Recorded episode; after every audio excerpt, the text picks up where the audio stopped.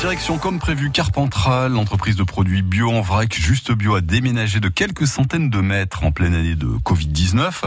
Euh, malgré la crise sanitaire, le leader européen des fruits secs et céréales en vrac hein, en supermarché eh bien, a investi 16 millions d'euros dans un bâtiment neuf et équipé de robots d'emballage. Juste Bio qui emploie 130 personnes. Eh bien Philippe Popper, vous étiez juste à côté de la nouvelle machine qui grille les amandes. Toutes les 5 minutes, Juste Bio vend 5 kilos d'amandes dans 6000 grandes surfaces. Mais pendant la crise, certaines enseignes avaient fermé ce rayon vrac.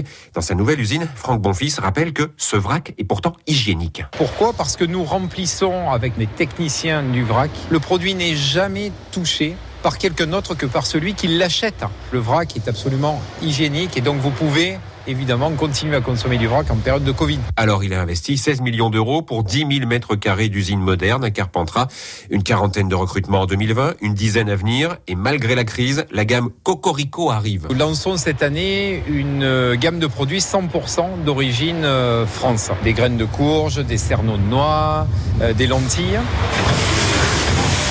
Ce bruit, c'est celui de la ligne d'emballage ultra moderne. Franck Bonfils a conçu un emballage biodégradable mais sans déposer de brevet. J'ai pas peur d'être copié. Au contraire, cette initiative nous a permis d'économiser 300 tonnes de plastique par an. Une PME carpentracienne arrive à faire ça.